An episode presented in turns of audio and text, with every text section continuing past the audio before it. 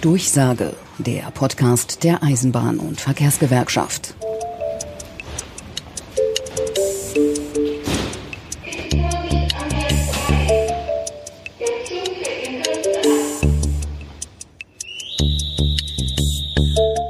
Jede Krise ist auch eine Chance. Man muss sie nur nutzen. Mit diesen Worten begrüßen wir euch zum EVG Podcast Durchsage. Diesmal zum Thema Zukunft der Verkehrspolitik. Okay, zugegeben, auch wir wissen nicht, wie die Zukunft aussieht, auch nicht, was nach der Krise kommt und wie es in dieser schwierigen Zeit mit der Verkehrswende weitergeht. Aber sollten wir die aktuelle Situation nicht auch als Chance sehen? Als Chance, den Blechlawinen auf unseren Straßen und den Kurzstreckenfliegern über unseren Köpfen den Kampf anzusagen? Als Chance, den Personen- und Güterverkehr auf der Schiene zu stärken und damit einen wichtigen Beitrag zur Klimawende zu leisten? Darüber wollen wir sprechen. Auf unserer Reise begleiten uns heute die Vorsitzende der Verkehrsministerkonferenz Anke Rehlinger, Dirk Pflege, Geschäftsführer der Allianz Proschine, Karl-Peter Naumann vom Fahrgastverband ProBahn und Martin Burkhardt, stellvertretender Vorsitzender der EVG.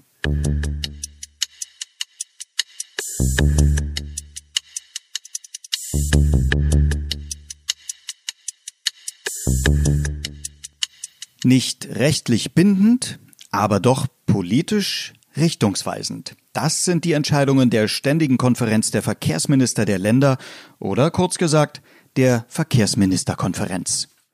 Am Telefon jetzt Anke Rehlinger.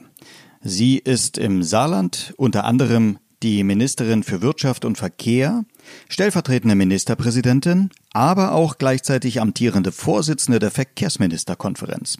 Hallo, Frau Rehlinger. Alles korrekt aufgezählt? Ja, alles ganz wunderbar. Glück auf aus dem Saarland, sage ich mal. Ganz kurz zur Erklärung der Verkehrsministerkonferenz, wer es noch nicht so oft von unseren Hörern und Hörerinnen gehört hat. Ziel der Verkehrsministerkonferenz ist ja einerseits der Informations- und Erfahrungsaustausch. Zugleich ist sie aber auch ein Forum der Verkehrsminister bzw. Senatoren der Länder, um sich über ein gemeinsames politisches Handeln gegenüber dem Bund abzustimmen. Und den Vorsitz hat jetzt Frau Ministerin Anke Rehlinger. Frau Rehlinger, Deutschland ist ja mit Corona insgesamt in einer Ausnahmesituation. Die Krise stellt Politik, Gesellschaft, Wirtschaft vor riesige Herausforderungen und ihre Nachwehen sind ja in ihrem Ausmaß noch nicht zwingend absehbar. Wobei hat sie denn jetzt, Frau Rehlinger, die Krise als Mensch und als Politikerin am stärksten gefordert? Im Grunde genommen geht es ja darum, dass für nichts, was wir jetzt zu entscheiden haben, eine Blaupause vorliegt. Also wir haben uns in weiten Teilen auch auf die Wissenschaft äh, verlassen müssen und mussten sehr schnell äh, Entscheidungen mit ganz großer Tragweite auch treffen, wo es auch erheblich um die Einschränkung auch von Freiheitsrechten äh, gegangen ist. Ähm, und gerade letzteres, muss ich sagen, ähm, äh, hat mir schon einigermaßen viel abverlangt. Äh, jetzt sowohl was die Eingriffe in das Wirtschaftsleben angeht, aber auch was die Eingriffe in die persönlichen Freiheiten angeht. Äh, das war nicht ganz einfach, ähm, aber ich glaube, ich stehe da als Politikerin nicht ganz alleine ähm, äh, mit diesem Zwiespalt, den es zu überwinden galt. Der Bund pumpt viele Corona-Hilfsmilliarden in die Verkehrsindustrie, zwei Milliarden an die Deutsche Bahn, neun Milliarden an die Lufthansa. Wie kann man Menschen, die uns jetzt zuhören, erklären, dass die Politik die Verkehrswende dabei nicht aus den Augen verloren hat? Na, ich glaube, dass wir ähm, jetzt gerade in der Krise gesehen haben, dass auf äh, die Verkehrsträger absolut Verlass war. Im Übrigen auch mit Blick auf diejenigen, die das umgesetzt haben die Busfahrer, die Fahrzeugführer oder aber auch die Fahrzeugbegleiter äh, und wirklich für eine stabile Mobilität in diesem Land gesorgt haben. Ich glaube, das ist erst einmal, wenn man will, sogar ein Gewinn, diese Erkenntnis, wie gut das System auch unter wirklich größter Belastungsprobe funktionieren kann. Gleichwohl wissen wir auch, dass wir am System etwas ändern müssen, dass wir eigentlich mehr Mobilität ermöglichen wollen, aber im Grunde genommen weniger Verkehr auf der Straße.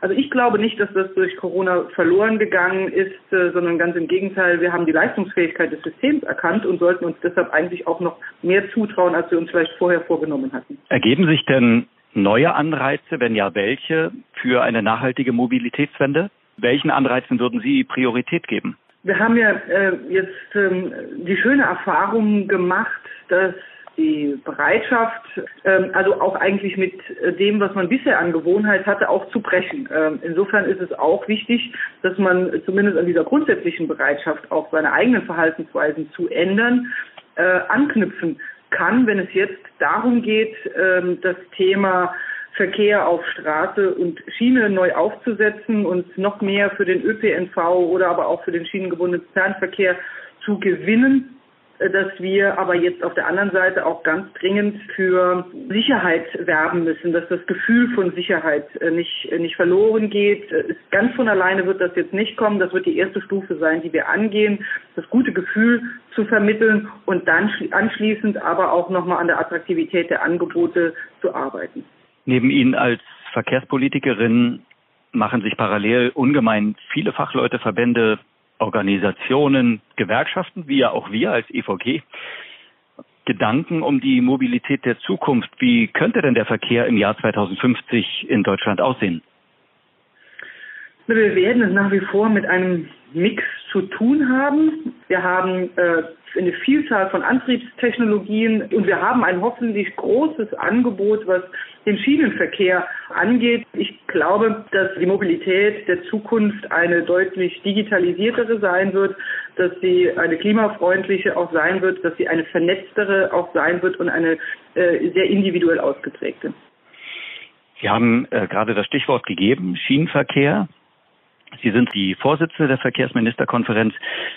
Diese Zeit fällt in das Europäische Jahr der Schiene 2021. Welche Inhalte schreiben Sie und Ihre Verkehrsministerkollegen in die Agenda? Ein europäisches Jahr der Schiene funktioniert nur, wenn wir tatsächlich auch unsere Mobilität grenzüberschreitend denken. Das funktioniert hier und da ganz gut, aber nicht überall gleichermaßen gut. Und ansonsten geht es natürlich darum, dass wir das Netz ausbauen Digitalisierung wird uns da auch ein Stück weit helfen, auf den Strecken, die schon jetzt sehr belastet auch sind. Aber allein das wird nicht ausreichen. Insofern brauchen wir einen weiteren Ausbau auch der Infrastruktur. Das Thema Elektrifizierung muss weiter äh, vorangetrieben werden, damit wir das, was Sie uns alle wünschen, nämlich den Umstieg auf die Bahn in den Mengen überhaupt verkraften können. Im Übrigen auch dann möglicherweise in der Konkurrenz der Nutzung von Personenverkehr und Güterverkehr. Auch das muss sehr vernünftig miteinander auch funktionieren und nicht das eine das andere blockieren. Ich kann zumindest aus meiner Region einiges an praktischen Beispielen anbieten, wie man ein europäisches Jahr der Schiene gestalten könnte. Gedankensprung zu einem anderen großen Themenpaket, Ausschreibungen, Untervergaben, Subunternehmen. Was gehört Ihrer Meinung nach in eine ordentliche Ausschreibung bei Neuvergabe von Strecken und Linien? Ich persönlich habe eine sehr klare Haltung dazu und werde auch gar nicht nachlassen, dafür zu werben, dass da ordentliche soziale Standards auch reingehören. Äh, und dass auch völlig klar ist, dass Fragen auch von Ausschreibungen und eben nicht auf dem Rücken der Beschäftigten organisiert werden dürfen. Das ist für mich das A und O. Das ist nicht ganz einfach, weil der Teufel dort auch im Detail steckt. Ich würde mir das wünschen, dass das nicht nur für die Schiene gilt, sondern dass das für viele Busfahrerinnen und Busfahrer genauso auch gelten würde. Aber das Brett ist noch dick und nicht ganz durchgebohrt. Die Arbeitsbedingungen sind bei Untervergaben kaum noch von Politik, Behörden und Mitbestimmung kontrollierbar. Jüngstes Beispiel sind die Zustände in der Fleischwirtschaft. Dort gab es übermäßig erhöhte ähm, Corona-Infektionen bei den Beschäftigten, offenbar durch vernachlässigten Arbeitsschutz infolge von Untervergaben. In dem nun beschlossenen Verbot von Werkverträgen und Arbeitnehmerüberlassung für die Fleischindustrie sehen ja wir als Arbeitnehmervertreter ein starkes Mittel gegen die Ausbeutung von Beschäftigten in den Subunternehmen. Wann kommt das für die Verkehrsunternehmen? Äh, ich will das sagen an der Stelle, ein herzliches Wort des Dankes auch an den Bundesarbeitsminister, an Hubertus Heil an der Stelle, der äh, das sehr klar äh, in der Linie auch jetzt äh, auch angegangen hat. Äh, und ich finde, das ist nichts, was nur auf eine Branche äh, beschränkt bleiben darf. Hier war es sehr offenkundig, es ist beherzt angegangen worden, äh, aber das muss ja nicht der Abschluss der politischen Aktivitäten sein.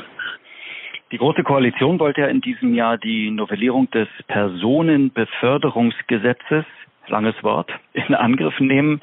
Die Beschäftigten der öffentlichen, aber auch der privaten ÖPNV-Unternehmen warten seit Jahren darauf, dass festgeschrieben wird, bei Betreiberwechsel im ÖPNV müssen die neuen Betreiber eben verpflichtet werden, allen betroffenen Beschäftigten ein verbindliches Übernahmeangebot zu gleichen Lohn- und Arbeitsbedingungen zu machen. Wie stehen die Chancen dafür? Ich würde mal sagen, die politischen Beratungen dazu, bevor es dann in ein echtes Gesetzgebungsverfahren angeht, die sind auf der Zielgeraden. Es ist kein Geheimnis, äh, dass die beiden Koalitionsparteien äh, dort, gerade was das Thema Ausschreibungen äh, dort angeht, in der Sicht der Dinge nicht so richtig beieinander liegen. Ich kann das jetzt noch nicht abschließend sagen, wie das Ringen darum ausgeht. Das ist ein hochstreitiger Punkt nach wie vor.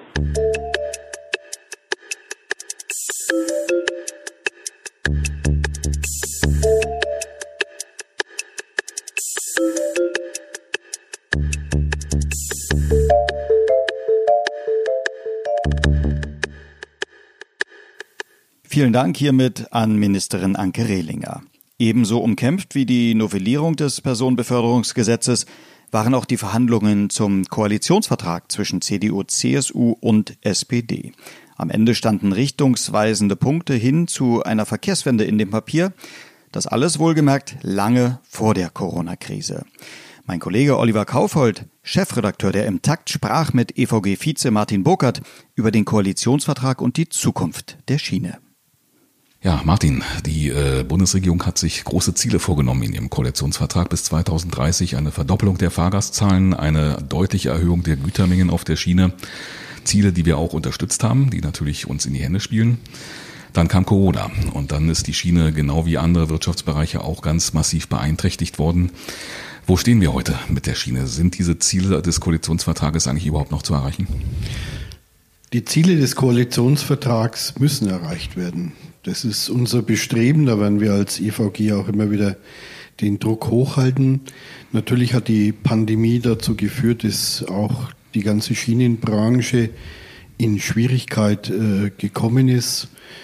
13 Milliarden Euro die Deutsche Bahn alleine, 5 Milliarden Euro der Schienenpersonennahverkehr, die nicht bundeseigenen Unternehmen der Güterverkehr, der gelitten hat, der zwar die Nudeln gebracht hat von Italien nach Deutschland, aber auch da der Einbruch bei Stahl- und Automobilindustrie stark belastet, benötigt 900 Millionen Soforthilfe. Also es hat ja auch einiges gegeben in den letzten Wochen, aber natürlich hat der Virus und die Pandemie auch die Schiene massiv getroffen.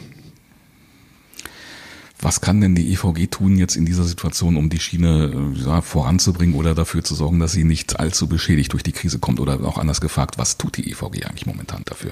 Ja, erstmal haben die Beschäftigten äh, geholfen, überhaupt die Schiene über diese Krise zu bekommen. Vor allem natürlich bei der Deutschen Bahn AG, was den Fernverkehr, Nahverkehr angeht, aber auch bei den nicht bundeseigenen Bahnen war es das Personal, das da war und die Leistung sehr hoch gehalten hat. 75 Prozent der Züge sind im Übrigen auf Wunsch der Politik gefahren. Da muss man auch festmachen, äh, wer bestellt, der zahlt. So ist es auch hier. Als bekannt geworden ist, dass die Deutsche Bahn AG 5 Milliarden Euro Eigenleistung erbringen soll, um die Pandemieschäden auszugleichen. 2,5 Milliarden äh, für Personal, dann hat man es noch ein wenig runtergefahren, aber über zwei Milliarden Euro bei Personal. Das hat uns auf den Plan gerufen und das darf nicht sein.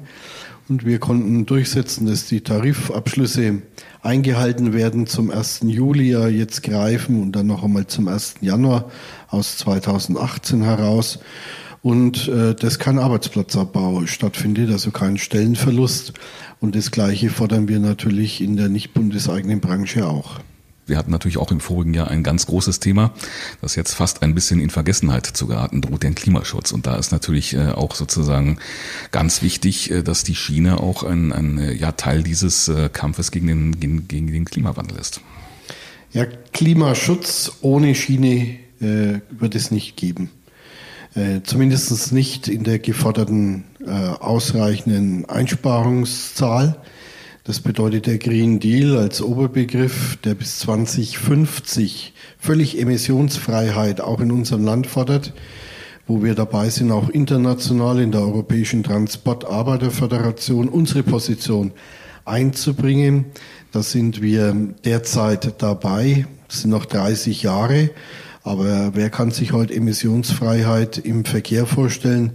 Ich glaube, das ist mehr als schwierig, aber wir müssen daran arbeiten und die Schiene, die spielt eine große Rolle beim Klimaschutz und hin zu einem CO2-Abbau die EVG vorne mit dabei, aber eine andere Organisation wollen wir auch nicht vergessen, die Allianz Pro China auch vorne mit dabei bei diesem Thema. Äh, wir sprechen auch mit Dirk Pflege, dem Geschäftsführer der Allianz, äh, für diesen Podcast, für diese Durchsage und äh, die Allianz hat vor wenigen Tagen ihr 20-jähriges Bestehen gefeiert. Ja, was möchtest du den Kolleginnen und Kollegen von der Allianz vielleicht an dieser Stelle noch mit auf den Weg geben? Ja, ich sage der Allianz Pro Schiene und ich sage lieber Dirk, herzlichen Glückwunsch, 20 Jahre äh, erfolgreiche Arbeit äh, für die Schienenbranche. Und äh, ich erinnere auch daran, es war ja unsere Organisation, unsere Gewerkschaft, die die Allianz damals aus dem Boden gestampft hat. Und es ist eine Erfolgsgeschichte. Das ist auch Dirk Pflege und seiner Mannschaft zu verdanken, immer die richtigen Themen anzupacken und mittlerweile auch sehr erfolgreich die Branche zu vertreten. Also von daher herzlichen Glückwunsch zu 20 Jahren Allianz Pro Schiene.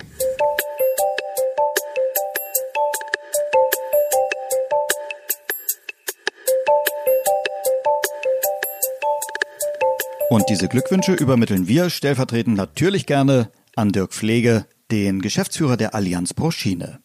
Ich befinde mich jetzt in den Räumen der Allianz Pro Schiene in Berlin Mitte, gemeinsam mit Karl-Peter Naumann, Ehrenvorsitzender des Fahrgastverbandes ProBahn. Von 1996 bis 2012 war er ProBahn Bundesvorsitzender und mit Dirk Pflege. Er ist Geschäftsführer der Allianz Pro Schiene. Dirk, Wenige Tage vor dieser Aufnahme hatte die Allianz Pro Schiene Jubiläum. Davon ist hier überhaupt nichts mehr zu sehen. Keine Rotweinflecken im Teppich, keine Reste von Konfetti, Schnipseln oder leere Sektflaschen, Kuchen, Krümel. Wie habt ihr das 20-Jährige gefeiert?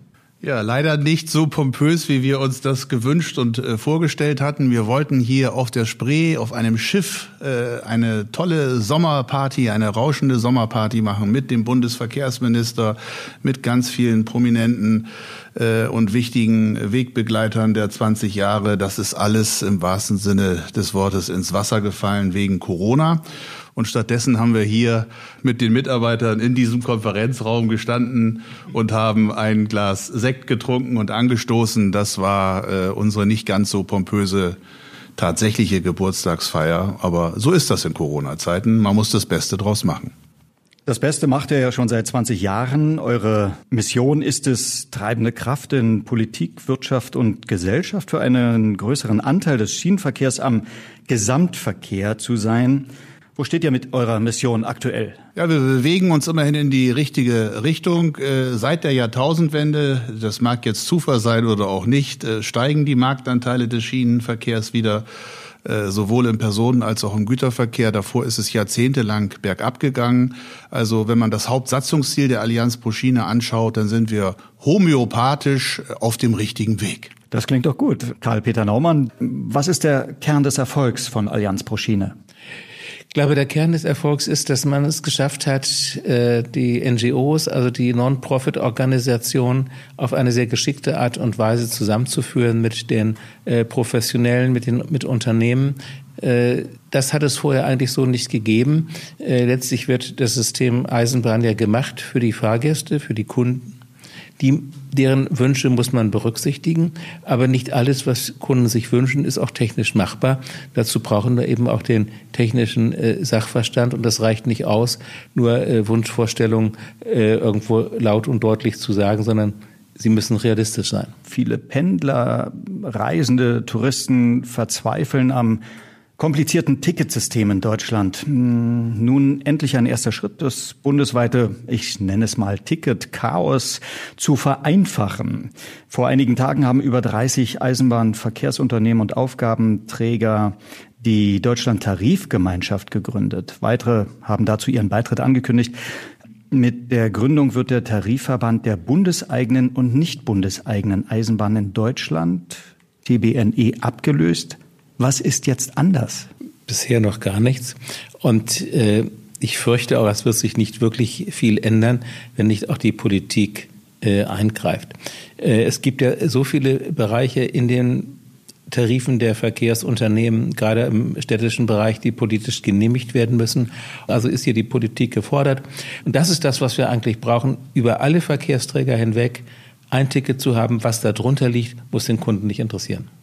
Ich glaube, am allerwichtigsten ist, dass der öffentliche Verkehr pünktlich, zuverlässig ist und dass er einfach ist. Das ist der eine große Block, was die Leistungserbringung des öffentlichen Verkehrs selber anbelangt. Und das andere, das gilt genauso für den Güterverkehr. Äh, es muss äh, ein faires Spielfeld äh, preislich zwischen den Verkehrsträgern geben. Ja?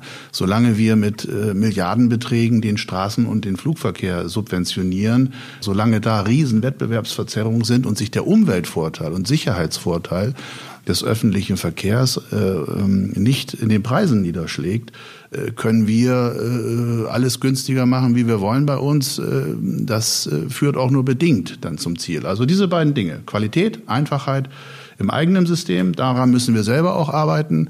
Und die Politik muss zwischen den Verkehrsträgern die richtigen Preissignale setzen und das tut sie seit Jahrzehnten nicht. Ich glaube, wir brauchen noch einen dritten Punkt, das ist das Image. Ja, viele Entscheidungen im Verkehrsbereich werden ja nicht rational, sondern emotional getroffen. Daran müssen wir auch immer denken, es muss schick sein, es muss sexy sein, den ÖV zu nutzen.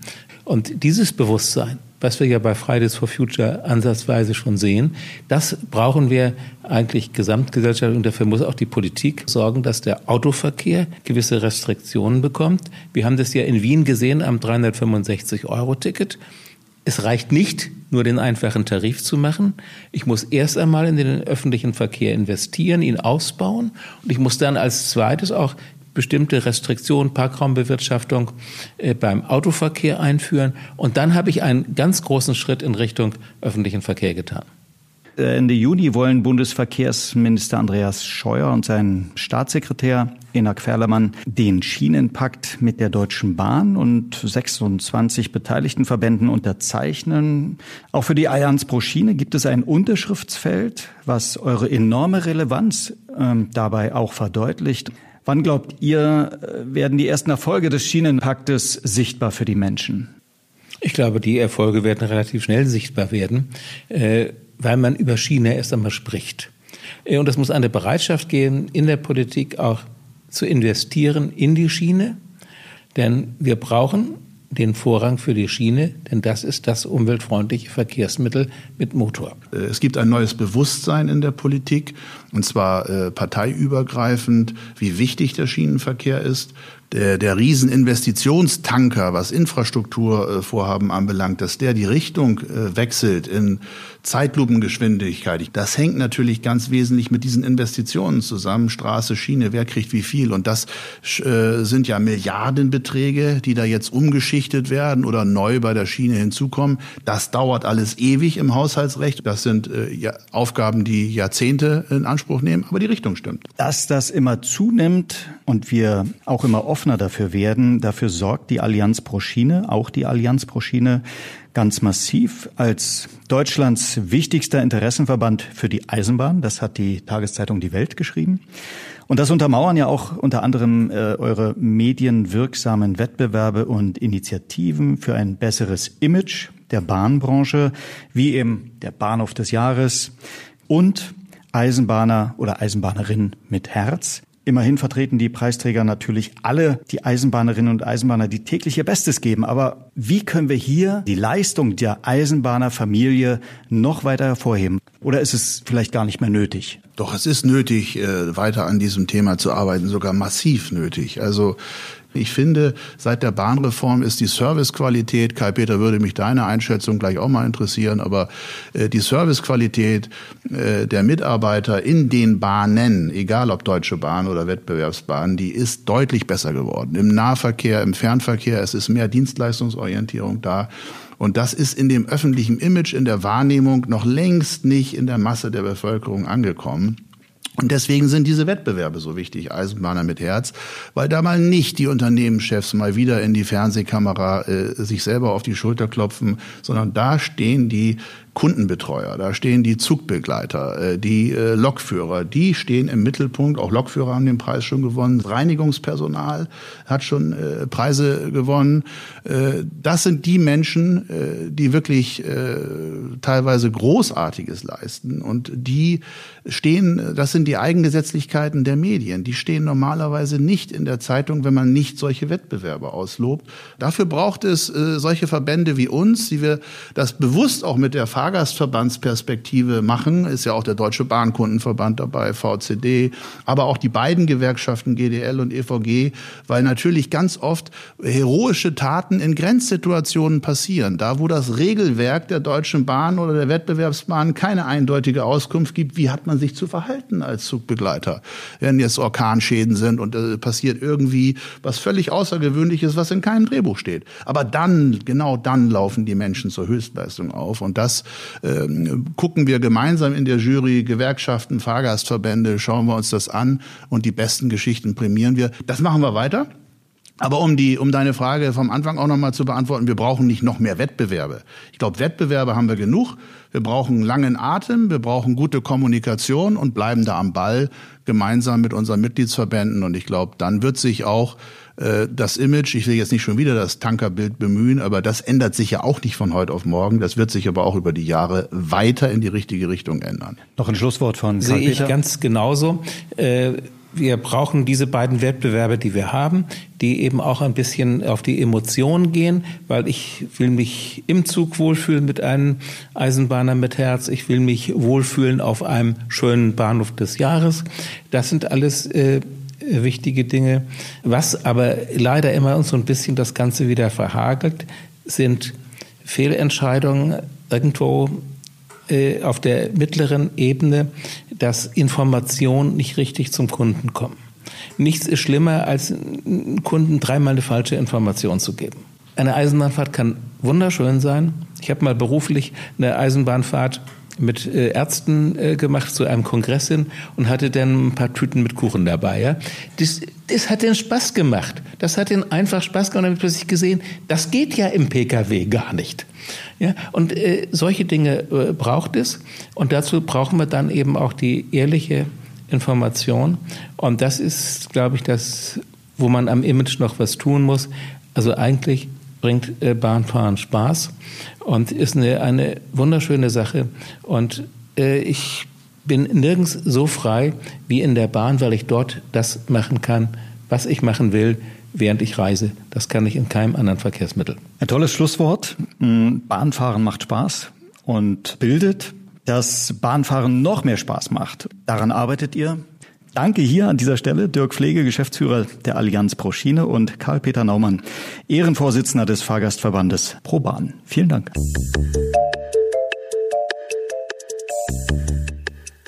Und mit diesem Ruf nach Attraktivität und Qualität auf der einen und fairen Wettbewerbsbedingungen für die Schiene auf der anderen Seite ist unsere heutige Durchsage zum Thema Zukunft der Verkehrspolitik auch fast schon vorbei. Aber eben nur fast. Denn wir wollen euch noch die Möglichkeit geben, selbst Teil des EVG-Podcasts zu werden. Was habt ihr zu sagen zum Thema Verkehrspolitik oder zu einem Thema eurer Wahl? Ganz egal. Wir wollen es wissen. Schreibt uns doch oder noch besser sendet uns eure Meinung als Audiodatei an redaktion.evgonline.org. Mit etwas Glück seid ihr Teil einer der nächsten Folgen der Durchsage. Wir sind schon ganz gespannt. Noch ein Hinweis in eigener Sache. Uns gibt es im Übrigen auch auf Spotify, also abonniert unseren Podcast und falls noch nicht geschehen, folgt uns auf Facebook, Instagram und Twitter. In diesem Sinne, bis zum nächsten Mal. Wir freuen uns, bleibt solidarisch.